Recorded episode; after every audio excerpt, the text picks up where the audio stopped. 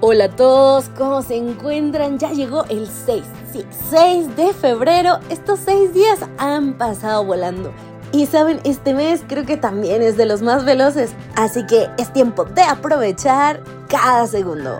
Y hoy no será la excepción. Aquí te saluda Ademarín y hoy compartiré contigo la reflexión titulada Un neumático.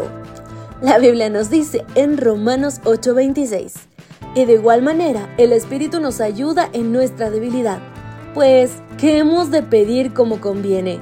No lo sabemos, pero el Espíritu mismo intercede por nosotros con gemidos indecibles. Como saben, todos los días tratamos de adivinar la relación del texto con el título. Esta mañana yo creo que un neumático te ayuda de alguna forma a seguir avanzando. ¿Tú qué piensas? ¿Cuál podría ser esta relación con nuestro texto? Bien, si ya lo tienes, avancemos. Mi camioneta estaba detenida en el carril para girar, mientras yo miraba nerviosa los vehículos que estaban a toda velocidad en la tenue luz de la mañana. El conductor detrás de mí parecía odiarme tanto como yo odiaba los giros a la izquierda, ya que se acercaba más y más. Finalmente me animé e hice el giro hacia el colegio.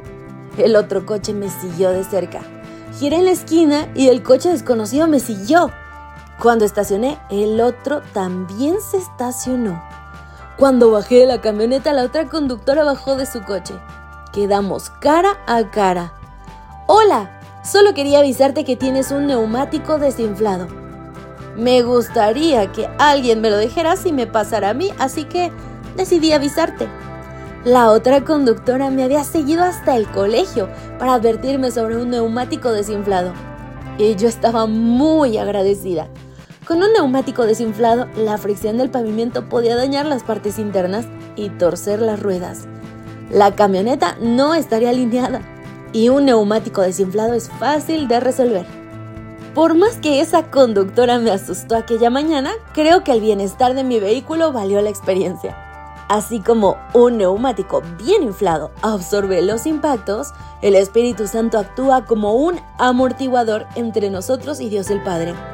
Dios quiere estar tan involucrado con su pueblo en la tierra que envía al Espíritu Santo para que interactúe con nosotros cada día. Jesús, antes de irse de la tierra, dijo, y yo rogaré al Padre, y os dará otro consolador, para que esté con vosotros para siempre. El Espíritu de verdad, al cual el mundo no puede recibir porque no le ve ni le conoce, pero vosotros le conocéis, porque mora con vosotros y estará en vosotros. Juan 14, 16 y 17. Como ves, amigo, Dios quiere hablar con nosotros, guiarnos y conocernos. Él envía al Espíritu Santo para ya no tener que hablarnos solamente por medio de sacerdotes y profetas, ahora puede hablarnos directamente. Pero el Espíritu Santo es más que solo una linda idea un mensajero. Él toma conceptos que no entendemos y los traduce para nuestras mentes humanas. Él toma nuestros pensamientos enredados y los convierte en oraciones dignas del Padre. Los neumáticos hacen que mi camioneta interactúe bien con la ruta mientras tengan suficiente aire. Pero nosotros tenemos acceso ilimitado al Espíritu Santo y debemos aprovecharlo. Él puede protegernos, guiarnos e interceder entre nosotros y nuestro Padre. Así que con esto en mente, vamos a afianzar muy bien ese neumático y tengamos una relación cercana también con el Espíritu para que nos ayude a avanzar y nunca detenernos, porque el reino de Dios está más cerca de lo que piensas. Yo me despido por hoy. Soy Marín, te encuentro mañana. Maranata. Gracias por acompañarnos. Te recordamos que nos encontramos en redes sociales. Estamos en X, Instagram y Facebook como Ministerio Evangelike. También puedes visitar nuestro sitio web www.evangelike.com. Te esperamos mañana.